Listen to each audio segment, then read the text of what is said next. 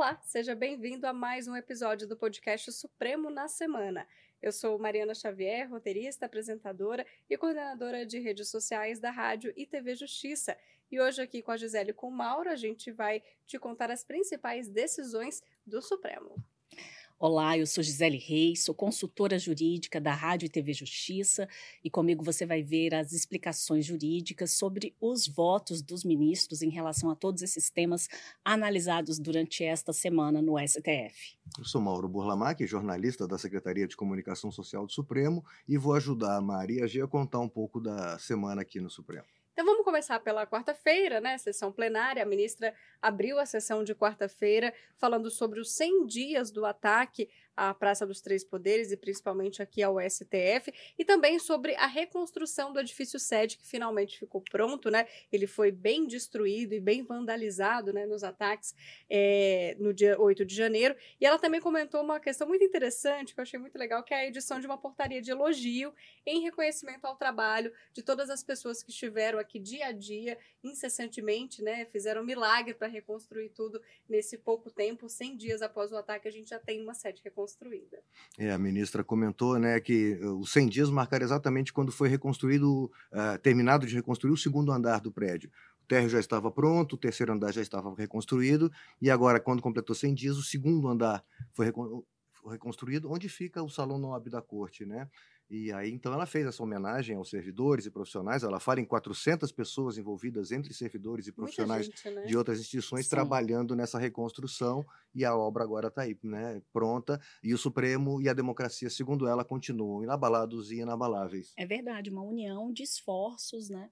entre todos esses envolvidos na restauração e também ainda a gente vai ver também até mesmo em relação ao processamento dos responsáveis por estes atos antidemocráticos ocorridos no dia 8 de janeiro. Hoje tem novidades sobre isso, já já a gente fala nesse tema.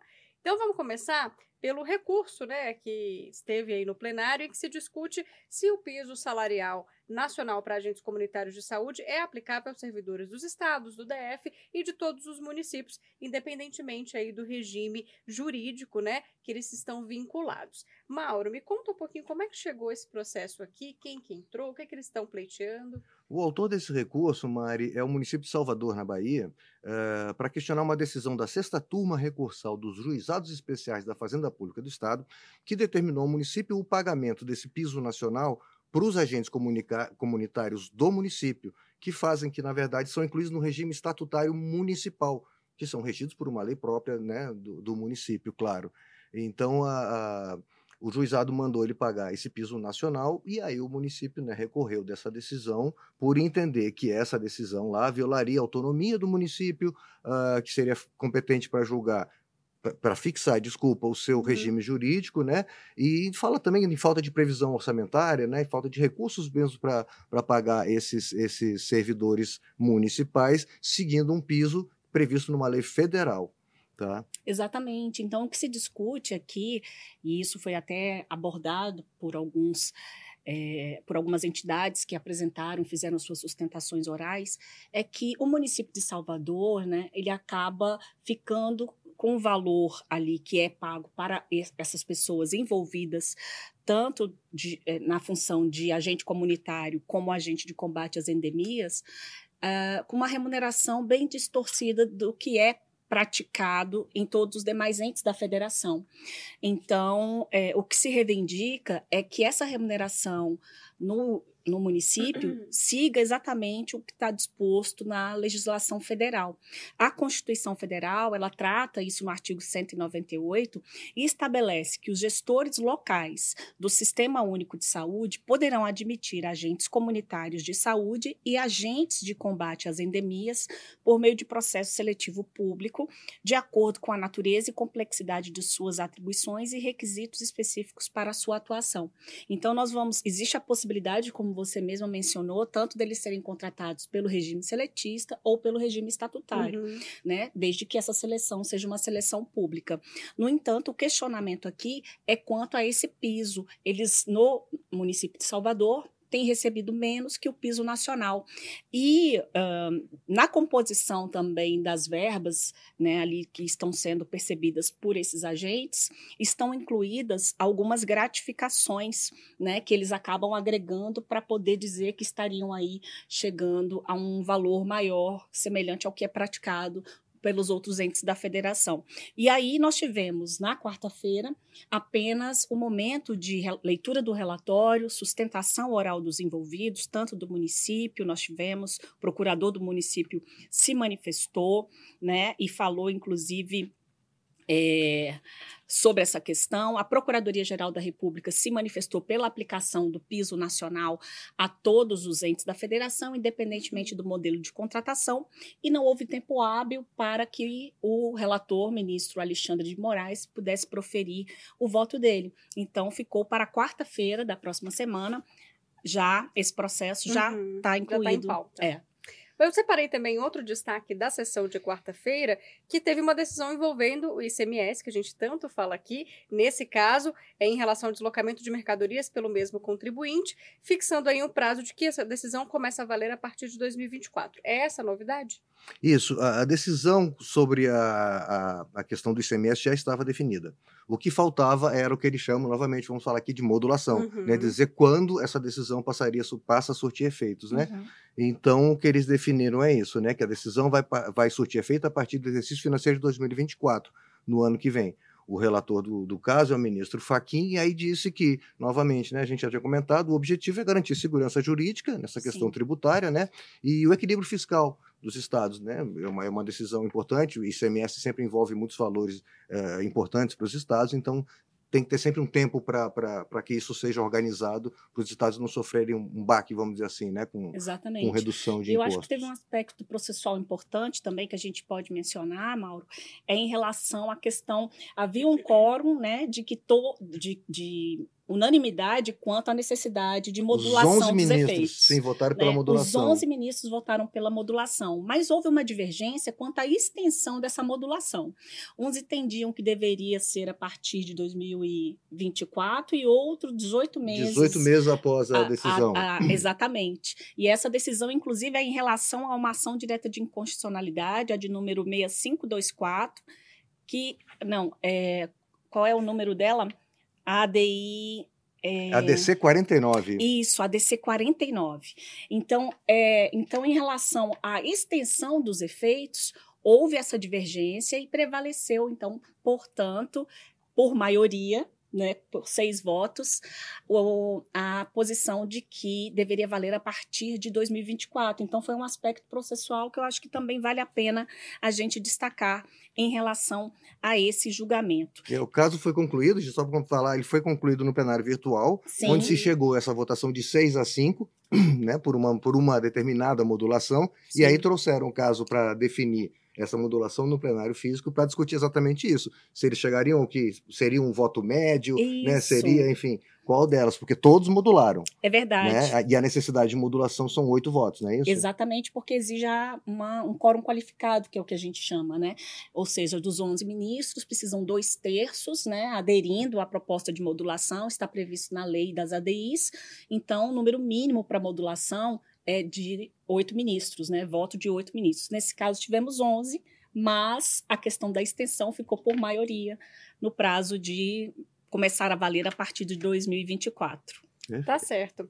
E aí, já na quinta-feira, a gente teve o início do julgamento da ADI 5090, Ação Direta de Inconstitucionalidade, que discute algo que muito interessa a todos os nossos trabalhadores, que é a utilização, utilização da taxa de referencial, da TR, para a correção monetária das contas vinculadas ao FGTS, né, o Fundo de Garantia do Tempo de Serviço. Inclusive, a determinação do ministro, é, relator do caso, o ministro Luiz Roberto Barroso, é que os processos desse tema, eles estejam suspensos suspensos, né, fiquem suspensos em todo o território nacional até que o STF decida sobre isso. Começou hoje na quinta-feira e também deve retomar na próxima quinta. Vamos saber mais detalhes então sobre isso, Mauro. É, a, a, o autor da ação é o Partido Solidariedade. Ele diz que essa taxa TR, taxa de referência, como se chama, ela já não representa mais o, o, a, a perda inflacionária. Há muitos anos, diz o partido que desde 1999 ela vem sofrendo uma defasagem em relação a outros índices, né, usados como ela cita como exemplo o INPC, o IPC IPCA-E, né, que medem a inflação no país.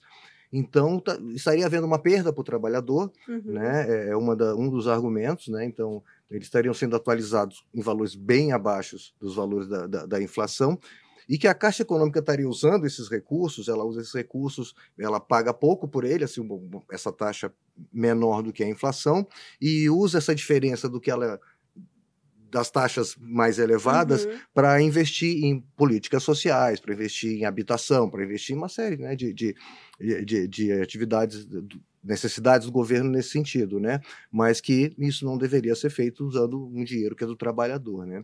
Então, essa, essas são basicamente as alegações da, do Partido Solidariedade, que é o autor da ação. É. Hoje foram ouvidas sustentações orais, Sim. Né, o partido autor, amigos da corte, né, se manifestaram também, Banco uhum. Central, Caixa Econômica Federal, Sim. né, e aí... Defensoria Pública da União também se manifestou, e teve uma confederação também teve oportunidade de falar.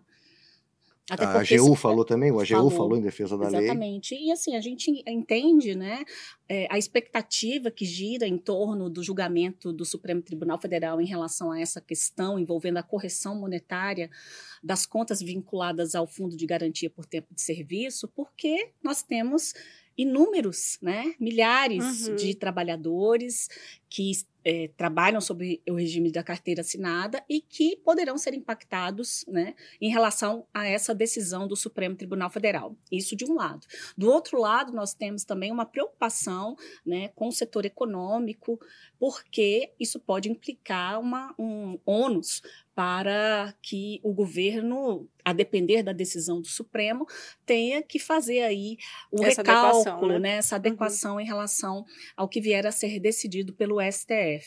E o que se apontou é que, na ação, como o Mauro mencionou, só aqui acrescentando, é que a taxa referencial seria inconstitucional, mas não se é, exatamente por não refletir essa perda de poder aquisitivo em razão da inflação, porque atualmente o que se tem como correção do FGTS é a taxa referencial mais 3% ao ano.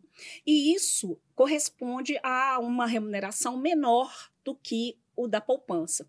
E na ação, eles não indicam especificamente qual que seria a melhor remuneração adequada ao caso, mas que se escolhesse uma que fosse é, capaz de recompor essas perdas econômicas, a exemplo do que se tem no Índice Nacional de Preços ao Consumidor, que é o INPC, e tem também o IPCA. Uhum. Então, é, então, existe um interesses né, de ambos os lados, tanto da classe trabalhadora trabalhadora, como também do próprio governo em relação ao que isso pode impactar aos cofres públicos.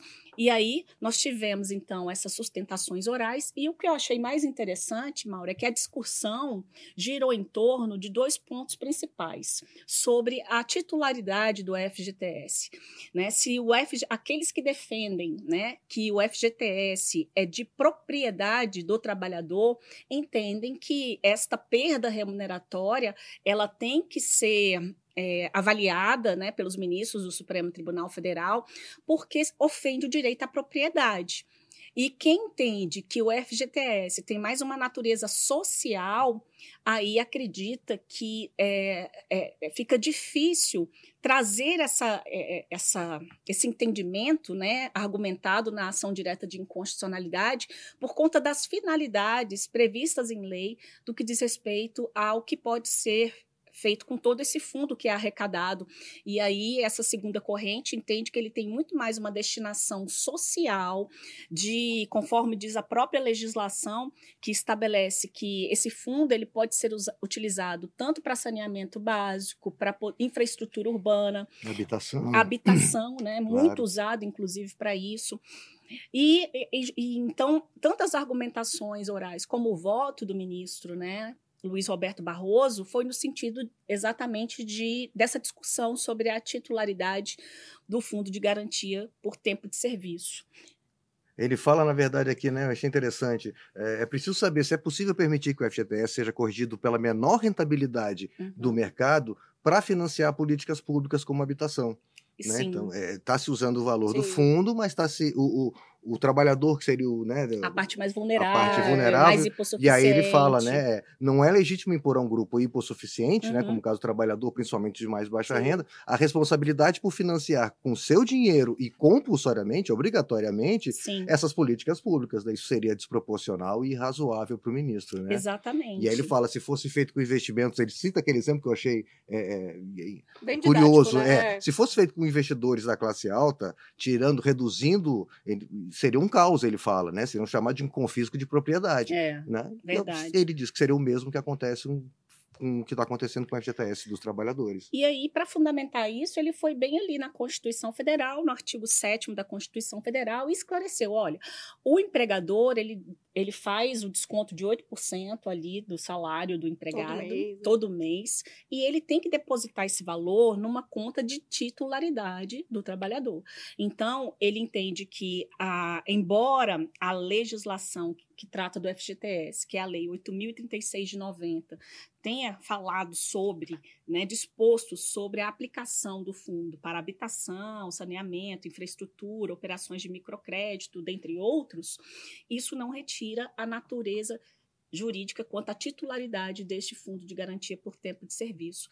E ele coloca exatamente isso que o Mauro mencionou, porque você acaba ali, a partir de uma remuneração muito abaixo da que é praticada no mercado, é, retirando uma certa, de certa forma ali, uma obrigação do Estado, né? Porque o Estado está administrando esses recursos, né? Gerindo recursos de terceiro para poder definir é, critérios e demandas relacionadas a políticas públicas, políticas sociais.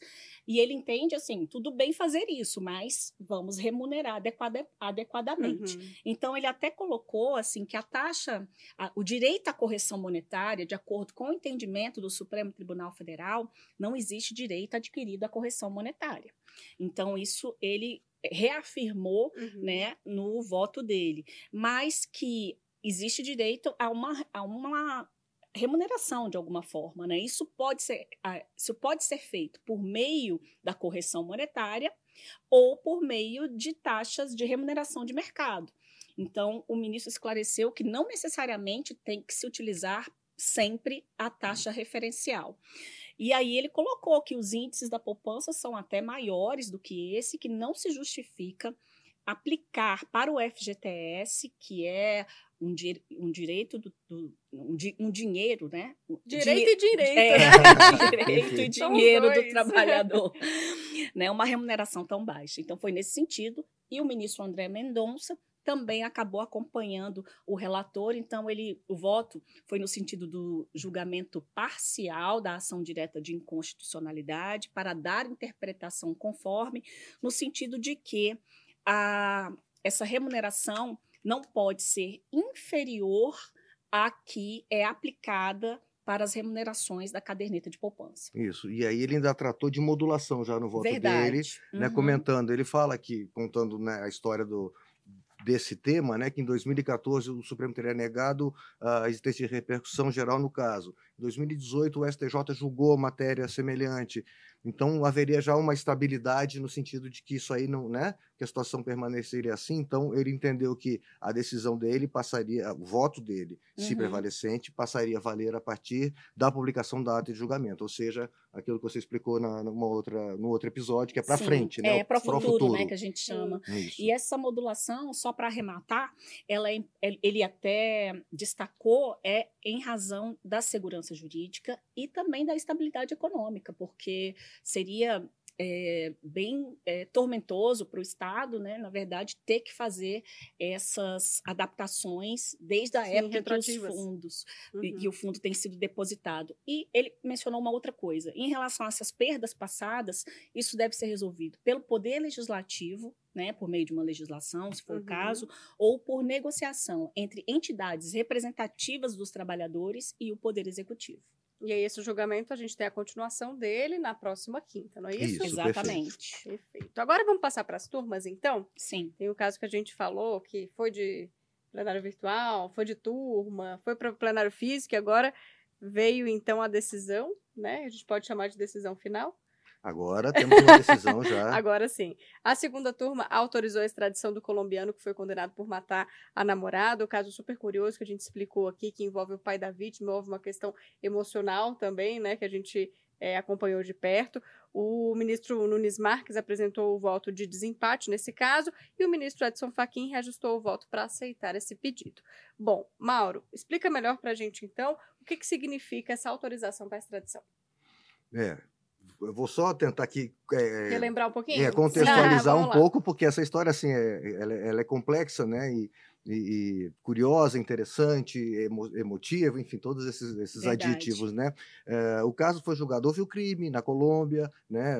Ele foi condenado lá na, no, no, no, seu país pelos crimes, fugiu para o Brasil, foi encontrado aqui em 2017, preso em 2020 para fins de extradição, julgamento da extradição em 2020 aqui no, na segunda turma, houve empate na votação, o ministro Celso de Mello estava ausente na ocasião por conta de licença médica e havendo um empate foi é, definido que o empate deveria favorecer o réu e a extradição foi negada. Ok.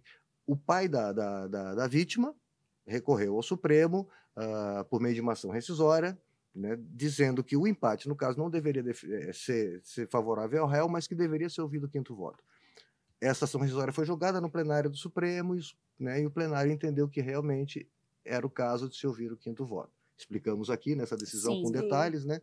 E aí, então, o caso voltou agora com uma certa urgência, porque há uma, uma, um perigo de prescrição do, do crime, do crime né? na Colômbia, né? E, e nesses aí... casos tem que se respeitar a legislação do país, né? Isso, uhum. isso. E aí, então, o caso já voltou a julgamento. A decisão do, do plenário foi em final de março e agora já o caso já voltou para a turma. E aí o ministro Nunes Marques, então, votou um voto de desempate, acompanhando uhum. a corrente que se formou, entendendo que no Brasil o crime não teria prescrito, porque depois que chegou ao Brasil, ele teria cometido outros crimes, uso de identidade falsa, é, documento, é, falso, documento falso, né, falsidade ideológica, é, crimes comprovados em laudos da polícia e que isso teria interrompido o prazo prescricional uhum. no, no, Brasil. Então, o crime não prescreveu, o ministro entendeu que não haveria por que não autorizar a extradição, pelo crime de homicídio. Ele foi condenado por estupro e homicídio. Sim. O crime de estupro, né, já, é, já uh, prescreveu. prescreveu. Então, então a, condenação, é. a, autorização de extradição é só As... pelo crime de homicídio, né? Exatamente. E devem ser observadas algumas questões, como, por exemplo, do cumprimento da pena, ele foi condenado a 27 anos de prisão, e do cumprimento da pena tem que ser descontado o período que ele permaneceu preso no Brasil, né? E também não poderá cumprir pena pelo crime de estupro e é, essas questões que eles colocaram. E a gente precisa lembrar também que o Supremo ele faz essa análise de admissibilidade da extradição, mas a entrega efetiva, quem, quem faz a entrega efetiva é o presidente da República, é uma decisão do presidente da República, é ele que faz a entrega do cidadão, é, no caso colombiano, em razão de extradições que são uhum. autorizadas pelo Supremo Tribunal Federal. E um fato importante mencionado pelo ministro Edson Fachin no ajuste de voto é com relação à é, a imprescritibilidade dos crimes de feminicídio, segundo é, convenção internacional, uma direção que já tem sido tomada para se evitar aí que mulheres, na verdade, vítimas de feminicídio, é, é, deixem, né, para que esse, essas pessoas que praticam crimes envolvendo violência contra mulheres é, não fiquem sem uma resposta uhum. estatal. Né? Ele cita, inclusive, esse protocolo do CNJ, né, de, para julgamento com perspectiva de gênero. Né? Então, assim, esse viés que ele trouxe no voto bem interessante, analisando Sim. a questão da violência contra a mulher que foi cometida nesse caso. Exatamente. Né? Um viés novo nesse julgamento que já tantas novidades, né? tantas uh, particularidades. É verdade. E, e, a decisão foi nesse sentido, autorizada então a extradição do, do colombiano. É isso. Vamos então para o plenário virtual agora. A gente começa com a questão dos réus, dos atos antidemocráticos, né? Porque a STF já tem maioria para tornar esses 100, essas 100 pessoas, uhum. 100 investigados, é, réus por, por, esses atos. Esse julgamento está no plenário virtual, como eu acabei de dizer, vai até o dia 24 de abril, mas já temos maioria, apesar de poder ter pedido de vista, destaque, enfim, tudo que a gente já vem comentando por aqui, né? Vamos lá. O inquérito 4921 são dois inquéritos que estão em julgamento, né, esses, esses investigados. O 4921, que foi aberto para investigar pessoas que incentivaram a prática desses delitos uhum. aí apresentados nas denúncias, e o inquérito 4922, que investiga autores intelectuais e executores dos atos mesmo, né, em si, né? Uhum. A PGR ofereceu denúncia já contra vários é, desses investigados. Mais de mil pessoas. Né? Isso. E aí as 100 primeiras denúncias é, começaram a ser julgadas no dia é, 18 no dia que completou 100 uhum. dias da ministra, inclusive a ministra Rosa Weber, naquele, na abertura da sessão de quarta-feira, comentou se é, no dia do 100, né, quando se completa 100 dias da, dos atos, a gente começou a jogar os 100 primeiros casos ah, de, de denúncias, né?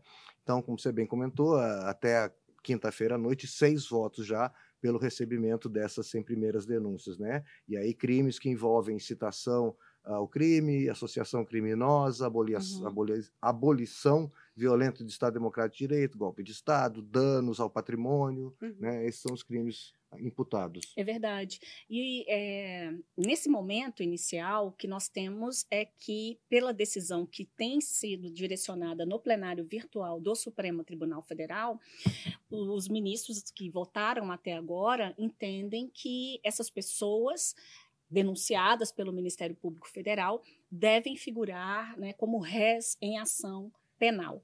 E essas ações penais por todos esses crimes foram apresentadas denúncias individualizadas e também as decisões, né? O ministro, inclusive Alexandre de Moraes, ele proferiu votos em cada um dos denunciados, então são é, é, votos todos em, é, em separado, individualizados.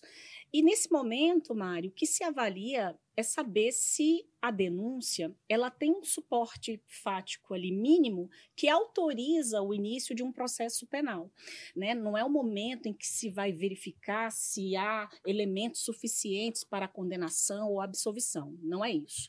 Nesse momento, o Supremo ele faz um juízo de admissibilidade com base em requisitos processuais, né? Se o Ministério Público ali noticiou um fato definido como crime, se ele aponta quem foi o autor, né, dessas condutas ilícitas, em que circunstâncias ela, elas aconteceram. E mesmo em se tratando de um crime de multidão, como ele até menciona né, na sua decisão, é, nesse primeiro momento, ele entende que estão satisfeitos esses requisitos mínimos para que possa ser instaurado as ações penais respectivas envolvendo essas pessoas. Já foram apresentadas várias denúncias, não são só essas 100, né? 100 foram essas primeiras a serem analisadas no plenário virtual, mas me parece que foram mais de 1.390 pessoas uhum. denunciadas.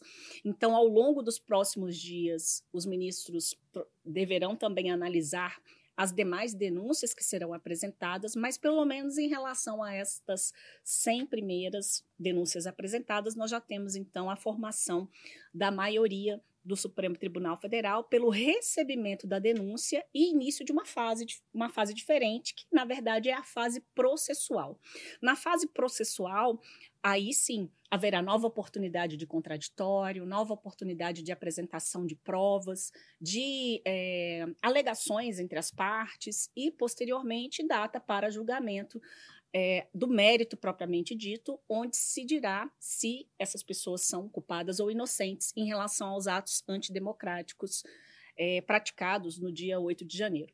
Só para complementar o que você falou agora, no dia 25 já está marcada o começo do julgamento de mais 200 casos no plenário virtual. Tá Quando a gente fala que o Mauro sabe dos bastidores, a gente sabe de é. tudo. É, já está previsto para começar e é o que você bem comentou, né? É. Que mais de mil denúncias, Exatamente. já 100 já estão em julgamento, mais 200 vão agora semana uhum. que vem. Sim.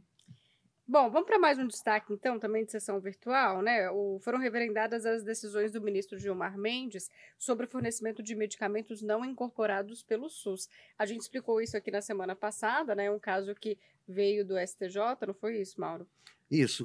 No dia 11, o ministro Gilmar Mendes, que é relator desse caso, eh, ele determinou a suspensão eh, da subida de recursos especiais ao STJ e extraordinários para o Supremo, uh, de processos que discutem essa questão de, de medicamentos que não são incorporados pelo SUS. Uhum. Tá?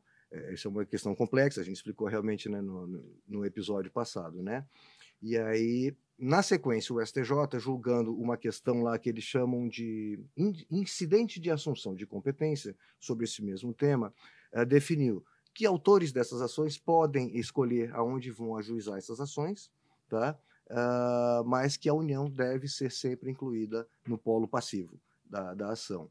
E então o ministro aí colégio, como chama, Colégio Nacional de Procuradores Gerais dos Estados do DF recorreu contra essa decisão do STJ, dizendo que isso é contra a própria a jurisprudência do Supremo, né? E aí o ministro então deu uma nova decisão em que ele fala, né, que até o julgamento definitivo desse recurso que está em análise aqui no Supremo, que tem repercussão geral, as ações judiciais sobre medicamentos não incorporados pelo SUS devem ser julgadas pelo juiz aonde foram ajuizadas as demandas. Uhum. O juiz não pode declinar da competência, mandar para né, mandar para uma, uma, outra instância, instância e nem determinar obrigatoriamente a inclusão da União na, no, no, no, polo passivo da União. Essa, é, essas duas decisões acabaram indo a referendo do plenário e os ministros referendaram mantendo essas duas decisões, tá? Então, esse é um, um panorama assim da, é. da decisão. Em relação aos medicamentos padronizados, né, ele mencionou que essa repartição de responsabilidades estruturada no SUS, é, ainda que isso implique em deslocamento da competência, ele entendeu que a composição do polo passivo deve observar essa repartição de competências, ainda que seja necessário declinar da competência de um ou outro ente para um ou outro ente estatal. Então, ele fez essa, esse esclarecimento quanto a medicamentos não incorporados e medicamentos padronizados, que são aqueles que são fornecidos pelo Sistema Único de Saúde. E mencionou ainda, só para fazer aqui a ressalva da própria decisão do ministro Gilmar Mendes, que em relação às decisões, né, processos que já tiveram sentença proferida, eles não vão seguir aí esta esta é, sinalização que o ministro Gilmar Mendes deu ao analisar o pedido desse colégio de procuradores. Então, eles devem permanecer, aqueles que já tiveram sentença vão permanecer onde estão. E nos demais, se o medicamento for um medicamento padronizado, eles deverão observar essa regra de competência de o juiz deve observar, é, né? Exatamente. Como é que se reparte juiz, a competência é, de, de, dos entes, juiz né? da causa, Isso. é. E, e aí a, a isso tudo, né, na verdade, ficou estabelecido até que o Supremo Tribunal Federal analise em definitivo um recurso extraordinário que discute exatamente a inclusão da União né, no polo passivo, ou seja, se a União também é corresponsável pelo fornecimento desses, desses medicamentos. medicamentos. Tá certo.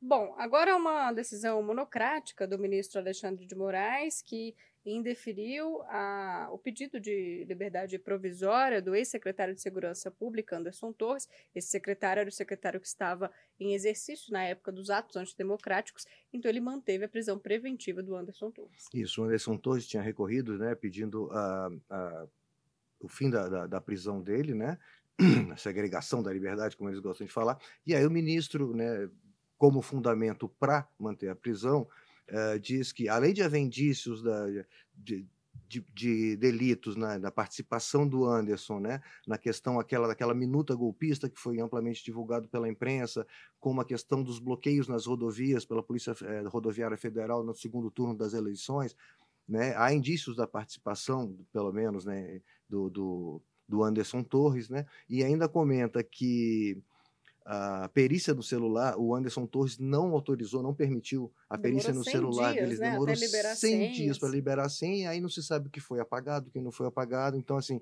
o ministro Alexandre de Moraes entendeu que permanecem é, válidas a, a, as motivações para a prisão preventiva do Anderson e aí negou o pedido dele. Isso é uma decisão que saiu agora há pouco, né? Que a gente teve conhecimento. É, a gente está gravando quinta-feira, às 8 horas da noite, porque sexta-feira é feriado.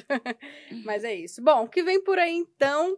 Uma questão interessante, né? O STF é, vai retomar o julgamento da, da, demarcação de terras indígenas no dia 7 de junho. Esse anúncio foi feito pela própria presidente aqui do Supremo, a ministra Rosa Weber, durante a abertura de um fórum sobre demandas dos povos indígenas, né, que foi organizado pelo CNJ, e aí ela já datou, então, a volta desse julgamento. Isso, na verdade, o RE 1.017365, né, trata dessa questão do marco temporal, ou seja, se deve ser considerada a data da promulgação da Constituição de 1988 para definir a ocupação de uma determinada terra indígena, né, se o quem não tiver não isso, direito, né? se ele não tiver ali na terra naquele período, Uhum. eles não têm. O julgamento já começou, né? Está suspenso, vai, vai retomar com um voto do ministro Alexandre de Moraes. Até o momento temos os votos do ministro Edson Fachin, que é ah, contra o marco temporal, e o voto do ministro Nunes Marques, que é a favor do, do marco temporal. Por favor. É isso mesmo, então vamos aguardar. E eu achei interessante porque a ministra também acabou é, anunciando uma exposição né, com fotos do, de Sebastião Salgado, em que ele é, apresenta momentos especiais retratados por ele, né, de comunidades indígenas. Então ela fez assim todos esses anúncios também levando em consideração o dia, né, Dia em- 19, Dia dos né? povos de abril, indígenas, né? Claro, que é. se comemora o Dia dos Povos Indígenas. E essa questão do marco temporal já foi objeto, inclusive, de diversas reuniões né, da ministra. A ministra já chegou, inclusive, a visitar comunidades indígenas. Então, é, é um julgamento também bastante aguardado e que vai definir essa questão sobre a- as terras indígenas. É Então, no isso. que vem, só fazendo um resumo rápido, Mari, Uhum. ah, no plenário virtual, no dia 25, começa o julgamento Você das, citou, das né? próximas É. Mais 200, 200. denúncias, exato. Sim, Na, na quarta-feira segue a questão do piso salari- salarial nacional de agentes comunitários e na quinta-feira segue o julgamento da correção do FGTS pela TR. E não haverá, pelo menos por enquanto, até agora, nós não temos nenhuma previsão de julgamento de turmas do Supremo Tribunal Federal. Presencial não, seguem os, É. a- os É. julgamentos eh, Virtuais. virtuais, Virtuais. sempre. É, virtuais. Os virtuais nunca são suspensos. Sempre? Estão sempre, sempre é. acontecendo. Então é isso. Muito obrigada, Gi. Muito obrigada, Mauro. Obrigado, Mari, obrigado, Gi, pela companhia, obrigado a você que Agradeço nos eu acompanhou. também. Obrigada a você que esteve, esteve com a gente até agora. Lembrando que você pode ver esse episódio pelo YouTube do STF e também aqui no Spotify, disponível em vídeo. Até semana que vem, pessoal. Tchau, tchau. Até logo. lá.